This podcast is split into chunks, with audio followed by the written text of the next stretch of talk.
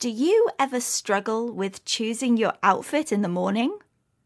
If you have a full wardrobe, yet still feel you don't have anything to wear, you might want to build yourself a capsule wardrobe. So, what is this?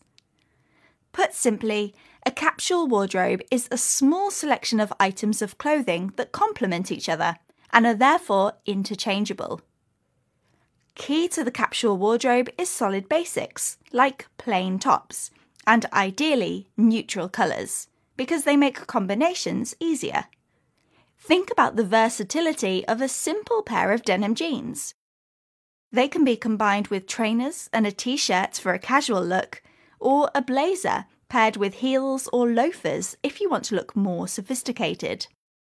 Fashion bloggers also talk about timeless classics. Picture a luxury black handbag that will suit any occasion and won't go out of style. But why might it be beneficial to build a capsule wardrobe? Well, by limiting your choices, it can become much easier to choose what to wear. But there is another advantage too. It can reduce the amount of fast fashion.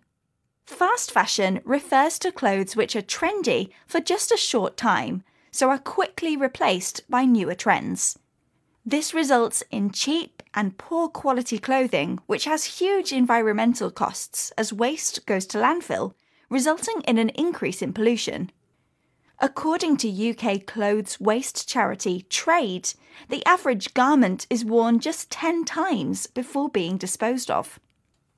So, having a capsule wardrobe with long lasting and high quality clothes should help reduce this, even if it means paying more in the first place. Fashion and lifestyle magazine Vogue says building an excellent capsule wardrobe takes time and patience. But if you want to reduce waste and have some extra time in the morning, it might be time to start building.